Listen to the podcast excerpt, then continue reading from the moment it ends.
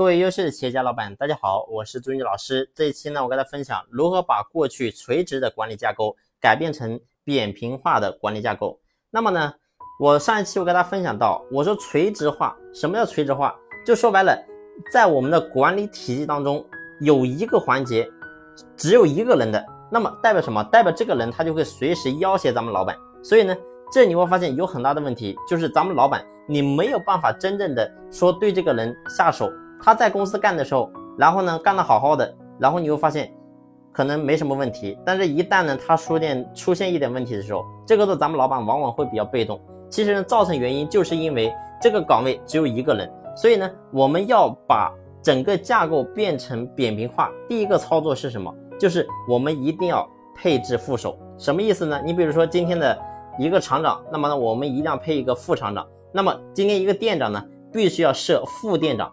但是呢，你要记住，设这个副店长，设这个副职，并不代表我的成本要增加。为什么这么讲呢？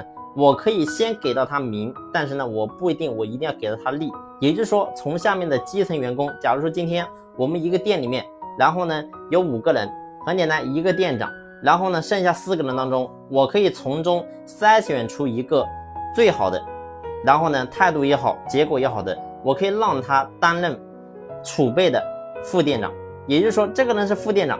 如果说这个店长哪天他敢要挟公司，他敢要挟老板，对不起，你可以随时走，因为我有个副手，我可以随时可以替代你。所以呢，这就是第一步要设置副手。那么第二个呢，就是我们要把我们的利润中心把它进行切割和独立。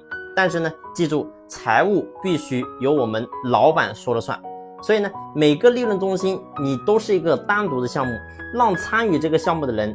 A A 制真正的能够融入到里面，那这个时候你会发现，然后呢，大家都有自己的小山小山头，然后呢，他们之间都是平级的。那这个时候呢，你会发现咱们老板就能够跳出来，然后呢，可以对这些人进行很好的管理。好了，这一期的分享呢，就分享到这里。如果说你在做这个组织架构这一块，你不知道怎么样去做，那么呢，你可以随时联系朱老师。朱老师联系方式呢，在专辑的简介上有介绍。